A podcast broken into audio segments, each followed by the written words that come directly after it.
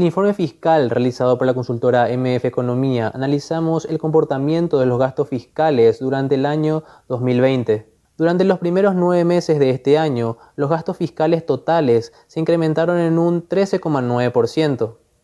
Las remuneraciones, que representan el 75% de los ingresos tributarios, mostraron un ascenso del 6,6%. Esto se debió principalmente a la contratación y gratificación especial del personal de blanco, como así también al aumento de los salarios de las fuerzas públicas. El rubro de uso de bienes y servicios se incrementó en un 1.3%. Las donaciones, por su parte, tuvieron una retracción del 9,7%. El rubro que más aumentó fue el de prestaciones sociales, que repuntó en un 65%. Esto se debió principalmente al aumento y los nuevos programas sociales que refieren a la asistencia social.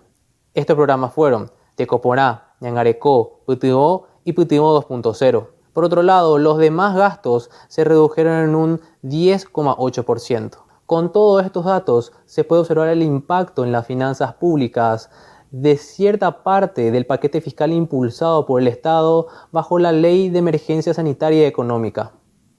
Esto se debió principalmente ante el aumento de las necesidades del país a raíz de la pandemia del COVID-19.